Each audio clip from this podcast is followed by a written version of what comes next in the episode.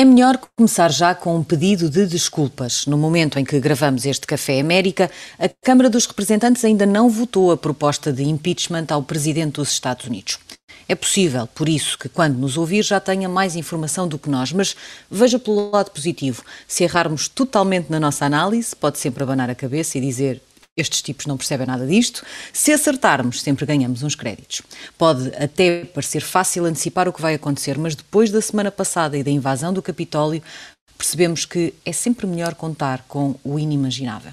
O mais difícil será talvez antecipar como é que o Partido Republicano vai de facto lidar com o trumpismo nos tempos que se seguem. Uma dica já começou com alguma hipocrisia. Esta semana, no Café América, temos o Bruno Cardoso Reis e o Henrique Burné. Eu sou a Sara Antunes de Oliveira. Vamos aos prémios, a começar pelo Frank Underwood. Please stop that. Stop what? Henrique, começas tu com Trump versus Twitter. Exato, eu acho que aliás este programa vamos ter alguma dificuldade em sair do tema, porque o que aconteceu no Capitólio é demasiado grave e demasiado absorvente para não desocupar o programa todo. Uh, mas podemos começar pelo episódio em que, a seguir ao que aconteceu no Capitólio, o Twitter resolveu banir uh, Trump do Twitter e depois a seguir veio o Facebook e por aqui fora outras plataformas. Uh, eu tenho dois problemas com isto, mas acho que eles próprios têm um problema grave com isto. O meu primeiro problema é que eu tenho alguma dificuldade e tenho sempre alguma, alguns problemas com cortar a palavra. Portanto, a ideia de que há aqui uma espécie de censura incomoda-me. Mas há aqui um problema, um segundo problema nisto, que é uh, estas plataformas têm sempre dito que são apenas veículos, não são responsáveis pelos conteúdos ao fazerem o que fizerem, fizeram, colocaram-se numa posição diferente. Afinal, sentem responsabilidade pelos conteúdos. Eu sei que não é a primeira vez, isto é, as plataformas de vez em quando suspendem contas quando há queixas quanto ao seu modelo de utilização. Mas ao fazerem o que fizeram desta vez, puseram-se a jeito para aquilo que depois veio a ser dito na Europa por Merkel, uh, pelo Thierry Breton, que é o comissário europeu que tem uh, o digital uh, pelo Ministro dos Assuntos Europeus francês e mesmo nos Estados Unidos por vários legisladores que dizem, claro. bom, são capazes... E pelo Navalny também. Pois, se, se são capazes de cortar nestas circunstâncias, bom, então são responsáveis pelos conteúdos e então devem ser regulados. E nesse caso não deve caber uh, a estas plataformas decidir o que lá está ou não.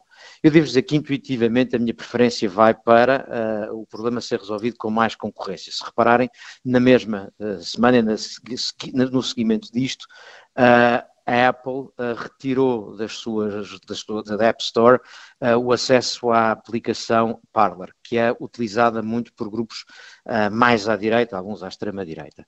Ora, o problema que há é que esse poder que a Apple tem significa que pode se tornar difícil haver alternativas aos, a, a, estas plataformas principais, aos Twitters, aos uh, Facebooks.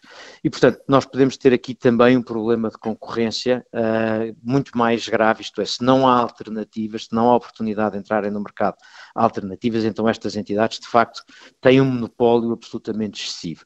Portanto, para concluir, um, eu acho que há aqui, para já, alguma hipocrisia e cobardia, porque as plataformas que fazem isto agora fazem quando Trump está uh, na circunstância que está.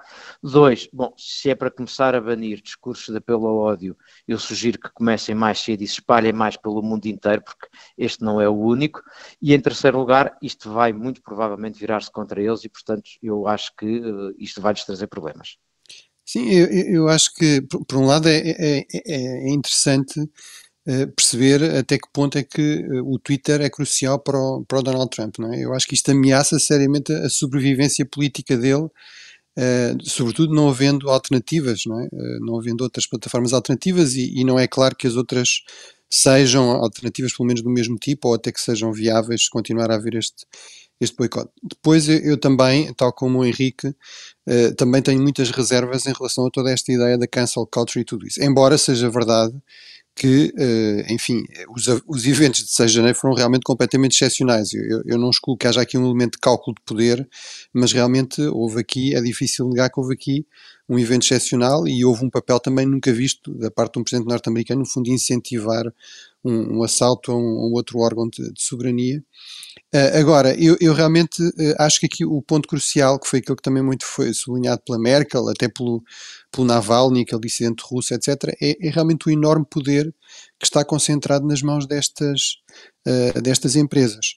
Um, agora, dito isto, também há uh, hipocrisias do, do, dos lados, ou seja, nós vemos agora, por exemplo, republicanos extremamente conservadores que estão constantemente a dizer que as empresas podem gastar o dinheiro onde quiserem, podem subsidiar o que quiserem, podem pagar as campanhas que quiserem, isso faz parte da liberdade de expressão.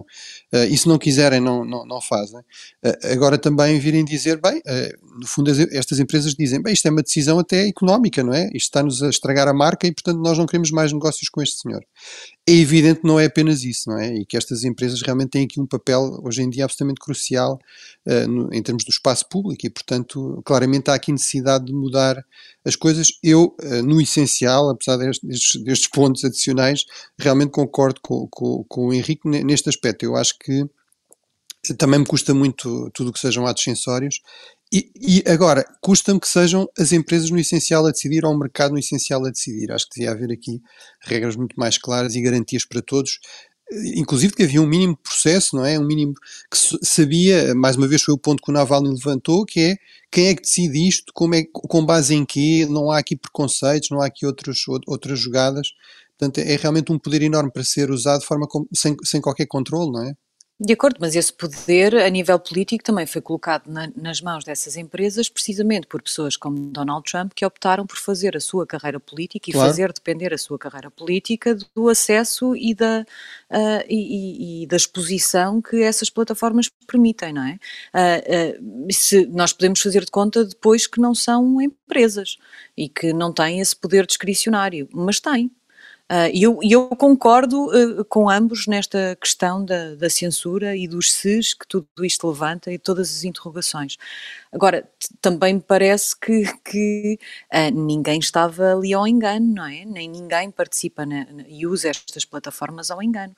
Eu, eu, concordo que pode haver regras mais claras, mas essas regras também estavam lá. Acho que foi usado de forma absolutamente excepcional numa situação que levanta muitas questões e que por isso provavelmente exigia, e também concordo com isso, uh, que as regras fossem muito claras. Não sei que tipo de processo é que poderia haver, confesso, mas, mas que as regras fossem muito claras e fossem aplicadas sempre, independentemente de estarmos a, faz, a falar de Donald Trump ou de qualquer outra pessoa.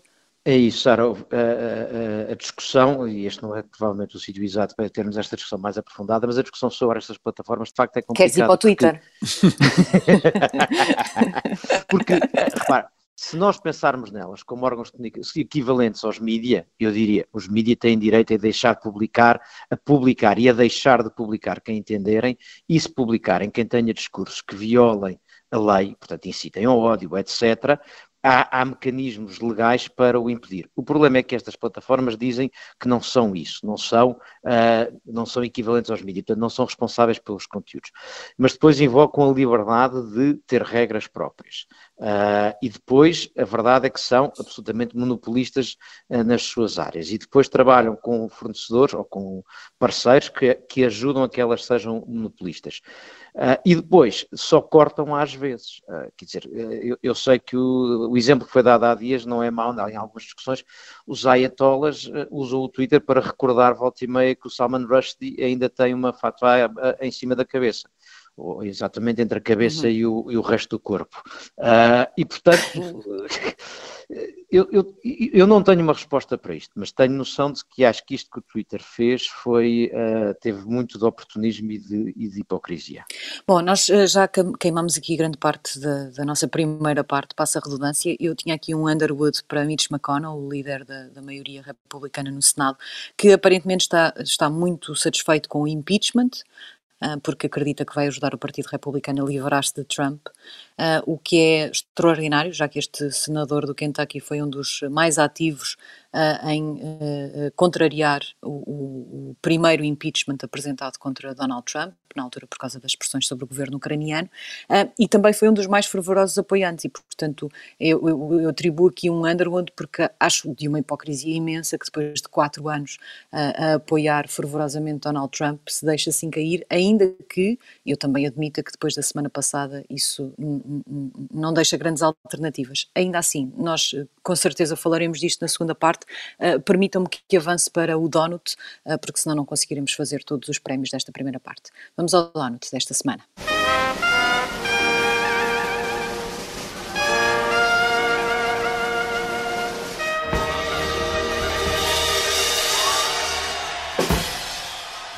Bruno, um donut para os democratas na Geórgia. Sim, é, eu acho que, enfim, ninguém está a falar muito disso, mas, mas realmente é, foi uma vitória histórica, relativamente inesperada, embora, eh, apesar de tudo, as sondagens indicassem sempre eleições muito, muito apertadas. É verdade que dava uma vantagem aos democratas, mas como nós sabemos, as sondagens, como vimos, as sondagens nos Estados Unidos não estão sempre a acertar no meio de toda esta turbulência política, uh, mas realmente confirmou-se isso. Portanto, os, nas duas uh, segundas voltas para, nas eleições para senador na Geórgia, os dois candidatos democratas venceram uh, e, e, realmente isso vai ter enorme impacto na, digamos, na distribuição de poder nos Estados Unidos, ou seja, significa que vamos ter 50 senadores democratas, 50 senadores republicanos, mas quando é assim, a vice-presidente, como presidente, digamos, por ex officio, não é? Portanto, do, do, do, Senado, a Kamala Harris vai ter o, o, voto de desempate e, portanto, isso permite aos democratas controlarem, embora por uma margem muito curta, controlarem o Senado. Uh, e, além disso, realmente foi uma, uma, uma vitória histórica. Uh, o, o, sul dos Estados Unidos, de que a, a Geórgia é um dos estados mais importantes, uh, teve esta viragem há algumas décadas atrás sempre foi uma zona muito conservadora, mas por razões, várias razões históricas, ainda ligadas à Guerra Civil, era tradicionalmente democrática, digamos, da ala conservadora do Partido Democrático. A partir do, dos anos 60, 70, isso começou a, a mudar. Uh, e, uh, e, realmente uh, assistimos aqui a uma, uma, viragem histórica com esta, com esta eleição, ainda com este elemento adicional que é foi eleito pela primeira vez, precisamente desde a Guerra Civil, desde a reconstrução, Uh, portanto, há mais de 100 anos, um, um senador, uh, um senador afro-americano, uh, com este lado adicional. Enfim, você, os ouvintes aqui do programa sabem que eu não sou um grande fã da política identitária, mas neste caso eu acho que é impossível deixar de sublinhar isso. Uh, tanto mais que ele é uh, um pastor, uh, portanto, um pastor protestante, que as igrejas realmente afro-americanas tiveram um papel absolutamente crucial em combater os piores efeitos da escravatura, em providenciar educação, de facto, a, meios extremamente pobres, e portanto acho que isso também é um, um reconhecimento disso. E para mais, ele é o pastor da igreja do Martin Luther King, não é? O próprio Martin Luther King foi também pastor na, na cidade de, de Atlanta. Eu, eu, por acaso, da última vez que estive nos Estados Unidos, uh, acabei por passar vários dias no, em Atlanta, fui pesquisar no, no, arquivo do Presidente Carter, que foi, aliás, o último democrata que venceu a, a Geórgia, não é? Antes do, antes do Joe Biden, sendo que era realmente um nativo da, da Geórgia, tinha sido governador da Geórgia, mas, uh, mas, mas também visitei esta, esta igreja e assisti até a uma missa. Infelizmente, não sei se, não me consigo lembrar muito francamente temos de ser rigorosos nestas coisas, foi com, com este pastor ou não, uh, mas, uh, mas realmente é, recomendo, aliás, aos nossos ouvintes eh, que vão aos Estados Unidos, não, mesmo que não sejam muito religiosos ou não sejam religiosos todos,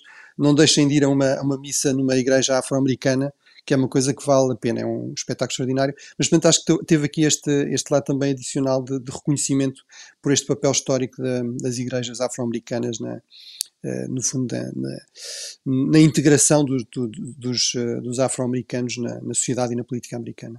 Muito Sara, só Henrique. três comentários muito rápidos. Eu percebo as razões do, do Bruno e é óbvio que os democratas estejam satisfeitos, só para notar que, apesar de tudo, na política americana, ter a, a, maioria no Senado não quer dizer que as coisas estão resolvidas, porque há muito mais uh, uh, voto. O voto não é completamente.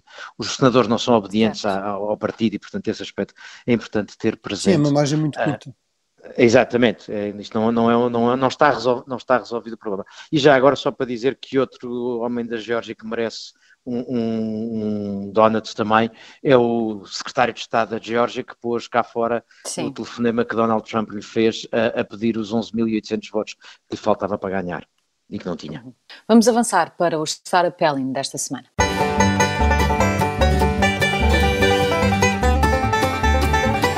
Temos três minutos para dois estar a pele. Bruno, começamos pelo Defund the Police, que se calhar agora fica um bocadinho ridículo, não é? Sim, exatamente. É, é esse o meu ponto. Acho que sempre foi bastante ridículo, mas acho que neste contexto atual é, é especialmente ridículo e, e, e, realmente dá para perceber que eh, se se acaba com a polícia, não é? Se se acaba com o financiamento da polícia, o que acontece é temos a, aquilo que, é, que é, em inglês nos Estados Unidos se chama mob rule, não é? Portanto, é, é, é a multidão a multidão mais ou menos armada, mais ou menos violenta, turba, não é? O, é a lei do mais forte, a lei da selva que vai prevalecer. E, foi exatamente isso que se viu aqui na, na, no dia 6, não é? Uh, ou seja, uh, de repente, pessoas, e portanto isso foi até às vezes um pouco ridículo assistir até na, nos debates públicos, etc., americanos, pessoas que antes tinham de alguma forma sido críticos de uma excessiva presença policial, de repente estavam-se a queixar que faltava polícia, não é? É óbvio que isto não põe em questão que é preciso reformar a polícia, que é preciso, como se viu, aliás, também, é preciso melhorar a sua eficácia sem que isso signifique uma violência descontrolada, etc.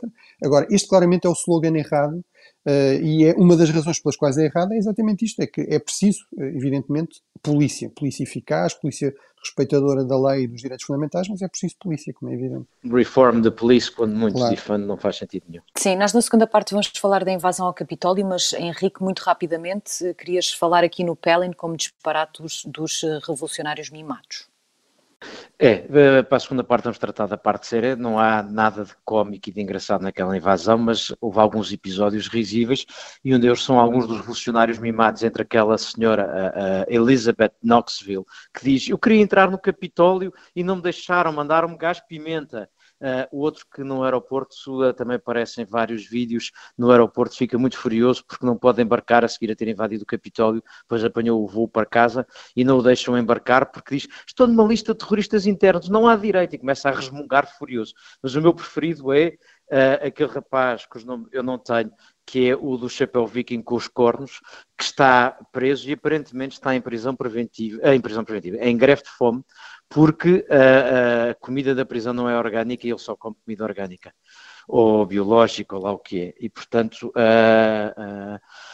umas figuras caricatas no meio daquela, da parte séria que vamos falar. Certo, que, que aliás, uma das coisas mais caricatas para mim é até o facto de aquilo estar a acontecer e, e quase todos eles se estarem a filmar a si próprios a fazerem aquelas coisas. Portanto, tem uma parte de, meio louca, mas também mostra o sentimento de impunidade perante aquilo que estava a acontecer e a certeza de algum de algum manto protetor, eh, eu posso fazer isto, eu posso publicar isto e não vai acontecer problema nenhum e depois até me indigno quando me põem numa lista de terroristas internos. Vamos falar sobre isso na segunda parte, termina aqui esta primeira, voltamos já a seguir.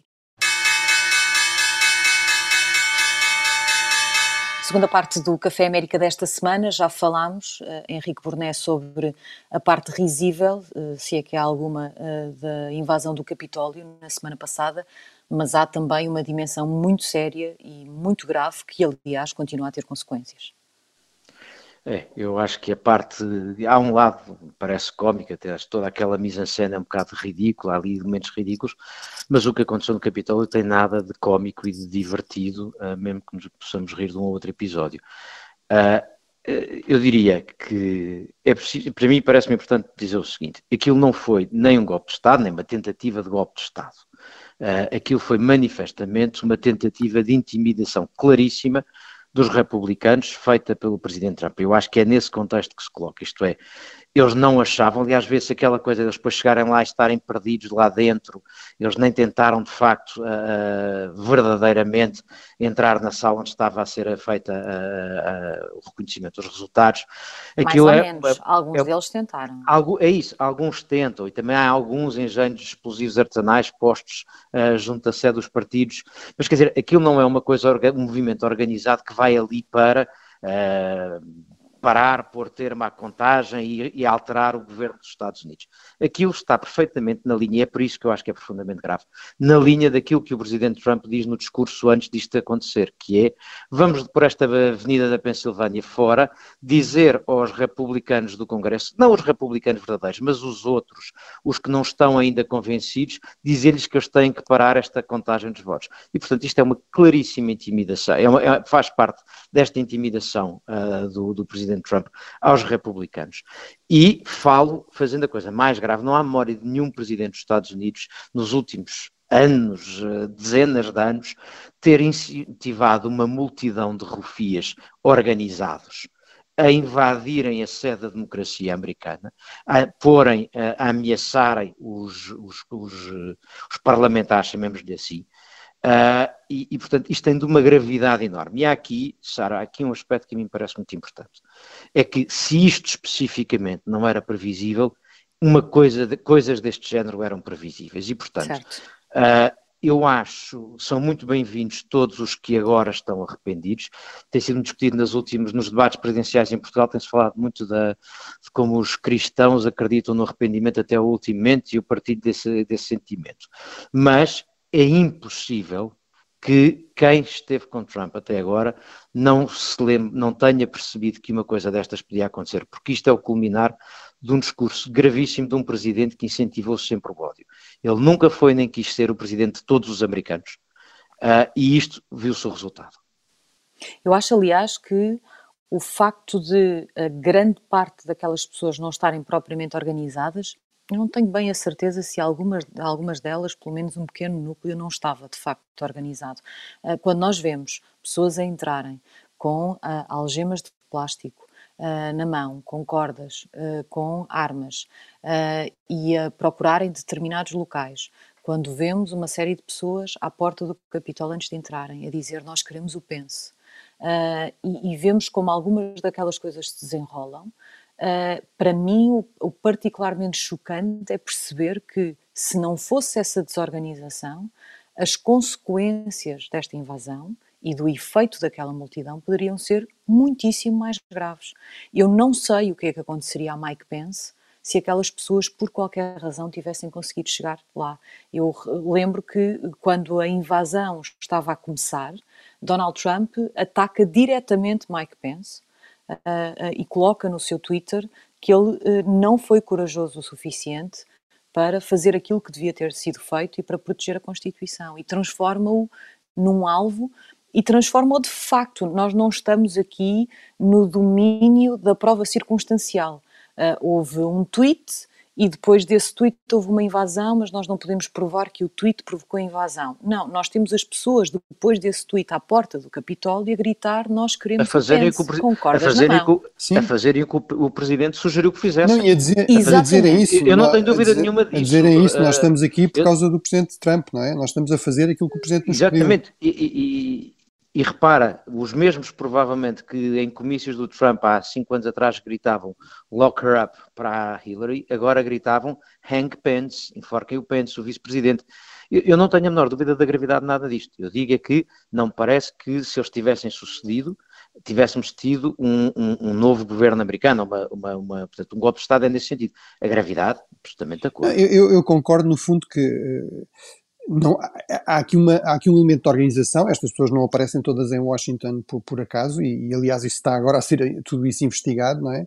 Uh, é evidente que há aqui um, um elemento fundamental de incitamento pela, pela, pela, liderança, neste caso pelo Presidente Trump e pelos seus associados mais próximos, o, seu, o filho, o Donald Trump Jr., o Rudy Giuliani, uh, e, portanto, agora, eu, eu também percebo o ponto do Henrique, é, no fundo, isto era relativamente desorganizado, ou seja, eles não, está, não tinham um mapa do, do Capitólio, não sabiam exatamente, uh, se calhar, o que é que iam fazer com, com o Capitólio, não é? Portanto, uh, há ali um elemento de desorganização. Agora, eu acho que aqui o crucial realmente é, uh, o, isto, como disse também o Henrique, não pode, não pode surpreender ninguém neste sentido, que é, não estou a dizer que, que fosse fácil prever que uma coisa destas exatamente este, este evento iria acontecer, mas realmente o, o, que nós vimos de forma sistemática, desde o início da presidência uh, de, de, Trump, é que ele uh, era alguém que não só tinha utilizado esta retórica populista, uh, ele é que era o representante dos verdadeiros americanos, nós contra o pântano de Washington,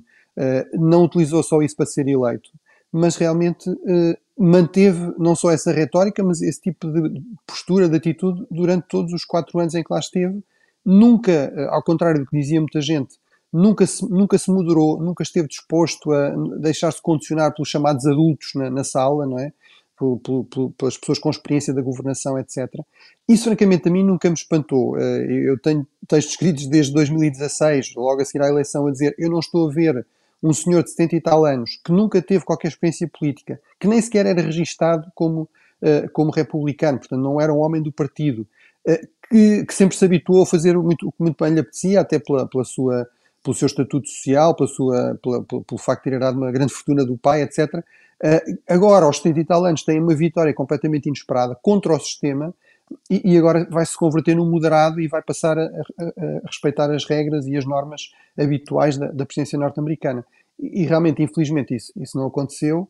Uh, e, e, de facto, no, no pós-eleições, apesar de tudo, eu tinha esta dúvida que era, parecia-me evidente que ele nunca iria mais uma vez pelas características pessoais, até familiares, etc., nunca iria reconhecer a sua derrota.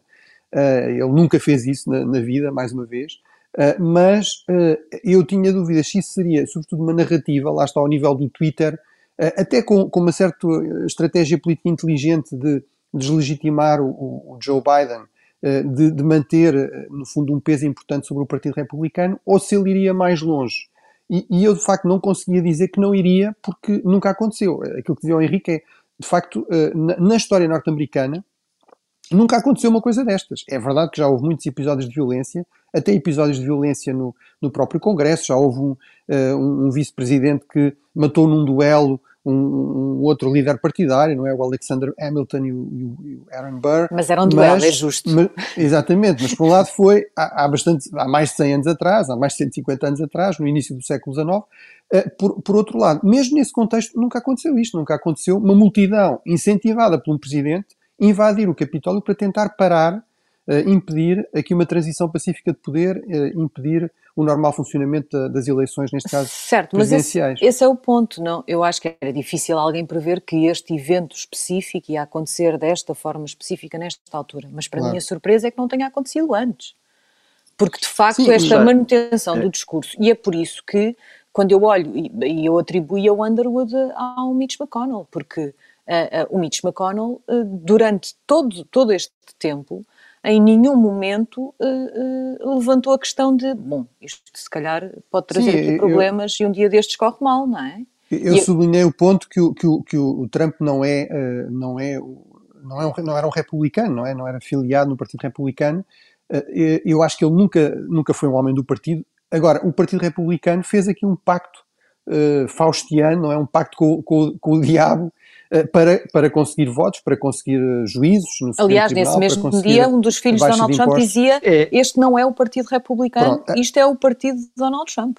Agora, eu acho que a grande questão é saber se o Partido Republicano se vai transformar no Partido de Trump é, ou, se, é, ou, se, o é, feitiço terminou, não é? E temos aqui claramente uma ruptura com alguns elementos da, da, elite do Partido Republicano, mesmo o Mitch McConnell, mas vamos ver se isso acontece. Diz Henrique. Diz Henrique. Bruno, eu, eu, eu, acho que é, é, aí, eu acho que vocês tocaram, tá, estamos aqui a tocar nos pontos essenciais. Um é perceber uh, o, que é que o, o que é que o Trump queria disto. E eu insisto, eu acho que ele não tinha a expectativa de conseguir com isto, no limite, vir a continuar presidente e que as eleições não fossem reconhecidas. Portanto, eu acho que isto faz parte da estratégia dele de manter poder sobre o Partido Republicano. Uh, e, portanto, isto é um dos aspectos, e já lá vamos a seguir, portanto, e isso leva-nos depois ao que eu acho que é o terceiro aspecto, que é o que é o futuro do Partido Republicano. Antes disso, há aqui um segundo ponto que é o que estamos a dizer, que é este ato em si não era previsível, mas há duas coisas previsíveis. Um, que algum tipo de tumulto pudesse acontecer depois das eleições, tendo em conta a manutenção do discurso de que as eleições tinham sido roubadas, e, portanto, estes factos, mesmo que ele não tivesse dito o que disse, idício antes de começar a, a, invasão do Capitólio. Mas mesmo que ele não tivesse dito o que disse, o que foi dito nas últimas semanas sobre a legitimidade dos resultados estava Seria mais aqui. do que suficiente. Exatamente. Tudo apontava para um crescendo da violência disto, política, claro. É, mas há, além disto, o outro aspecto que é o tal que eu dizia, que é não é possível ter olhado para o presidente Trump ao longo destes últimos cinco anos e não ter percebido que o homem que fez isto, que provocou isto esta semana, a semana passada, era o mesmo homem, isto é, nós não estamos perante uma surpresa enorme que seja completamente inesperada e que ninguém tenha dito que este homem estava a fazer isto à América. E, portanto, há uma quantidade de republicanos, e é aqui que vamos ao terceiro ponto, que é o Partido Republicano, há uma quantidade de republicanos que aceitaram, como tu disseste bem, Bruno, neste pacto com, com Donald Trump. Eu lembro-me de falar com um americano conservador, muito liberal na economia, mas muito conservador nos costumes, eu, e, e, mas conservador institucionalista, e que eu lhe perguntava, mas, mas como é que aceitas este, este, esta presidência, como é que apoias? E ele dizia, ah, ele vai, vai, vai uh, avançar as nossas propostas políticas. Porque foi isso, o Trump, que nem sequer era um conservador, que era nos costumes, apoiou muitas das posições mais conservadoras, precisamente para manter o apoio do partido. Aliás, há esta transformação absolutamente fantástica do Ted Cruz, que foi um opositor uhum. Brutal do certo. Trump, hein? ele saiu da sala quando foi a, a, nomeação do Trump, para agora ser quem está a tentar herdar os votos do Trump. E, portanto, o que Ia vai fazer uma fraquíssima figura na, na semana passada no Capitólio depois daquilo que aconteceu, manter a votação. E repare, há uma coisa que o Ted Cruz diz que eu acho que é importantíssima e que, e que é o, o ponto uh, central desta discussão sobre o Partido Republicano. Porque ele diz que ele tenta apelar a que outros uh, senadores e congressistas uh, não certifiquem os resultados eleitorais e diz eu não estou a dizer que isto foi falso, mas com metade do país a duvidar da verdade destes resultados, nós não podemos ignorar. Ora, o ponto é que metade do país só duvida daqueles resultados porque ele e outros como ele estão a dizê-lo sem, terem, sem apresentarem nenhum factos que se justifiquem. Ou seja, isto é, é, é, é, o clássico, eu provoco o tumulto e depois digo, bom, isto está tudo desorganizado, isto é, alguém tem que pôr ordem nisto, vou eu pôr. Não, é, é pronto, eu acho que realmente aqui o Partido Republicano tem, tem, uma, tem uma escolha a fazer e está claramente bastante dividido. Eu acho que há uma corrente, por exemplo, do Marco Rubio, que está disposto a ser um pouco mais crítica do Trump, mas que quer, no fundo, uma, uma, uma combinação mais próxima em termos das políticas de, de um certo populismo, ou seja, uh, apoios do Estado, enfim, um certo, no fundo, uma versão mais conservadora daquilo que podia ser o Trump. Depois há esta versão que, no fundo, é, é o Trump uh, sem o Trump, com, com, o Ted Cruz, o Josh Hawley, enfim, outro senador também que se destacou aqui por, mesmo depois destes tumultos, continuar a insistir nessa, nessa ideia, não é? De que a eleição não tinha, sido, não tinha sido justa. Uh, e, uh, e depois eu acho que há um, um, pequeno, um grupo relativamente pequeno, mas de, de, republicanos mais moderados, que já são críticos do Trump há mais tempo. E eu acho que aí esse também será um grupo bastante interessante de observar, porque dependendo da evolução do Partido Republicano, eu acho que pode acontecer, uh, não sou eu só a achar, é, por exemplo, a Lisa Murkowski, a senadora do Alasca, foi, foi uma das poucas senadoras que foi várias vezes crítica do Trump, etc. Já disse publicamente, atenção, se o Partido Republicano não, não muda de trajetória não se demarca completamente uh, destas teorias da conspiração, desta promoção da, da, divisão, uh, da, da, cumplicidade com atos de violência, etc., eu uh, vou, vou, saio do Partido Republicano. Não é expectável que ela passe, pelo menos diretamente, para o Partido Democrático, mas pode tornar-se independente e alinhar com, com, o grupo parlamentar do Partido Democrático, isso já aconteceu várias vezes no passado, e, portanto, pode acontecer termos aqui alguns, eh, não muitos, dois, três, eh, um, eh, senadores republicanos mais moderados que podem até inclusive entrar em ruptura com o partido, também dependendo de como isto, como isto evoluir. Eu acho que nós vamos perceber uh, por hoje, uh, e previsivelmente o impeachment será aprovado uh, na, na, Câmara dos Representantes, mas depois, sobretudo no Senado, por causa desta suposta posição de Mitch McConnell, o que se diz dentro do partido é que se Mitch McConnell, que ainda não decidiu se eh, vai apoiar o impeachment ou não, mas que se ele apoiar, então Trump cai.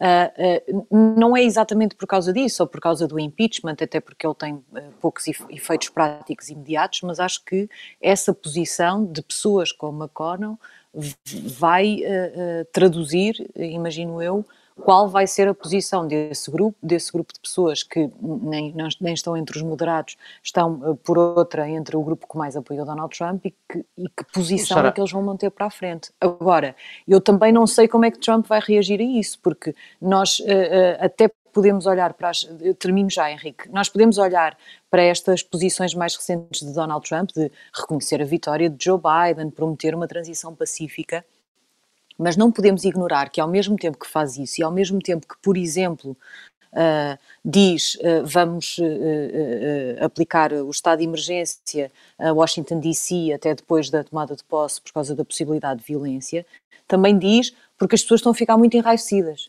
Isto já enraiveceu muitas pessoas. E, portanto, eu acho que ele continua a dar uma no cravo e outra na ferradura. E o que, o que a mim me diz que Ele ah, também não, vai entregar os pontos assim tão cedo, todo, mesmo eu acho que o que ficou partido. evidente nesta, nisto que ele fez é exatamente isso. E, aliás, há uma análise que me parece interessante, que é esta. Dos republicanos, e foram 67, que apesar de tudo o que aconteceu, continuaram a votar contra a certificação dos resultados, a larga maioria, 59, eh, salvo erro, são eh, congressistas, não são senadores. Ou seja, foi no, no, no, na Câmara de Representantes, também há muito mais do, do, que senadores, como é evidente, mas, mas foi na Câmara de Representantes. E porquê? Porque os dois em dois anos vão a votos e muitos deles são desafiados nas primárias, muito mais do que os senadores, são desafiados internamente nas primárias e, portanto, têm muito mais medo da influência de Trump. É curioso que um, um, um grupo que tem apoiado não são os Never Trumpers, mas é outro dos muitos grupos, é o Republicans for Law and Rule of Law e outros grupos, juntaram-se agora a dizer que vão contribuir com 50 milhões de dólares para as campanhas nas primárias dos congressistas que se afastem, que votem agora o impeachment e que se afastem da linha de Trump dentro do Partido Republicano. Ou seja, há quem dentro do Partido Republicano esteja disposto a pôr aqui eh, dinheiro para dar a volta a isto. Deixa-me só dar uma nota antes de, antes de, de fechar a minha parte, eh, que é a propósito do impeachment. Eu tenho aqui uma dúvida, não tenho dúvidas que, que, este presidente merece ser impeached. Quer dizer, se compararmos com aventuras sexuais do Bill Clinton ou mesmo com o Nixon, o que este presidente fez é muito mais grave. O que eu tenho dúvidas é que politicamente seja útil a Joe Biden que o uhum. Trump continue em cena durante os próximos tempos. Eu também tendo a, tendo a concordar com isso, embora, uh, enfim, uh, parece difícil neste momento parar este esta tendência e até, até, até pode ter aqui alguma utilidade no sentido, pelo menos, de manter o Trump na linha nos próximos, nos próximos dias, não é?